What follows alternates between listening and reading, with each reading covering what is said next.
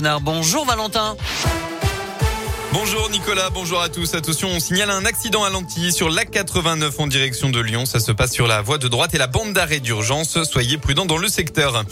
À la une, il y a des raisons d'être optimiste face à l'épidémie. Le ministre de la Santé, Olivier Véran, l'a assuré dans les colonnes du Parisien aujourd'hui. Selon lui, les contaminations baissent de 30% par semaine. Il a donc évoqué un possible allègement rapide des restrictions sanitaires, dont le pass sanitaire. Ce que nous voulons, c'est que les Français puissent respirer le plus tôt possible, mais il est encore trop tôt pour relâcher les mesures a conclu Olivier Véran. À saint une personne en garde à vue après un vol. Ça s'est passé hier en tout début d'après-midi dans un magasin de surgelés. Il a dérobé environ 200 euros dans le tiroir caisse d'une employée. Il en a profité aussi pour voler le téléphone euh, portable de la caissière. Selon le progrès, cette dernière choquée a été transportée à l'hôpital. Le voleur a lui été interpellé par la police et placé en garde à vue au commissariat central de Saint-Étienne. Côté politique, c'est aujourd'hui le début de la primaire écologiste. Annonce des résultats du premier tour des 122 000 votants cet après-midi. On le rappelle, cinq prétendants sont en lice, entre autres l'eurodéputé Yannick Jadot ou encore le maire de Grenoble, Éric Piolle.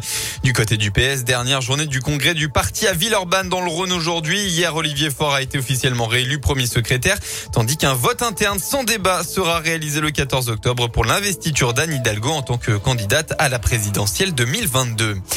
Eux ont regagné la Terre hier soir. Les quatre premiers touristes spatiaux de SpaceX ont donc passé trois jours dans l'espace. La première mission orbitale de l'histoire sans aucun astronaute professionnel à bord a donc été un succès total. Les quatre novices ont voyagé jusqu'à 590 km d'altitude.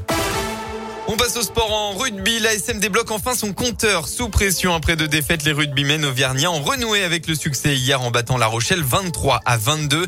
Disputé dans des conditions très compliquées avec une pluie incessante, la rencontre n'a pas atteint des sommets, un loin de là. Mais l'essentiel était ailleurs pour des Clermontois qui peuvent travailler plus sereinement. Le deuxième ligne, Sébastien Vahamaina l'a reconnu. Tout n'a pas été parfait, mais il fallait absolument l'emporter. Dur. La météo faisait que bah, ça allait beaucoup se jouer devant. C'est un bon, bon point pour nous et puis on est, on est fiers de cette victoire. Il y a eu de bonnes choses euh, ce soir. Après, c'est vrai qu'il y a eu des retours et puis euh, ce qui font du bien. Donc, euh, ouais, on peut peut-être construire sur ça. Il fallait absolument s'imposer. Commencer une, saison avec trois défaites et puis dans deux défaites à, la maison, c'est assez compliqué. Donc, mais je pense que ce groupe a les ressources quand même pour relever la tête et aller de l'avant. Il faudra faire mieux, encore mieux la semaine prochaine puisque les Clermontois se déplaceront à Toulouse. La météo ce matin, une accalmie est prévue, sauf dans l'un où les averses resteront encore présentes. Hein. Malheureusement, ça devrait empirer cet après-midi. La pluie va faire son retour avec des rafales de vent jusqu'à 55 km heure.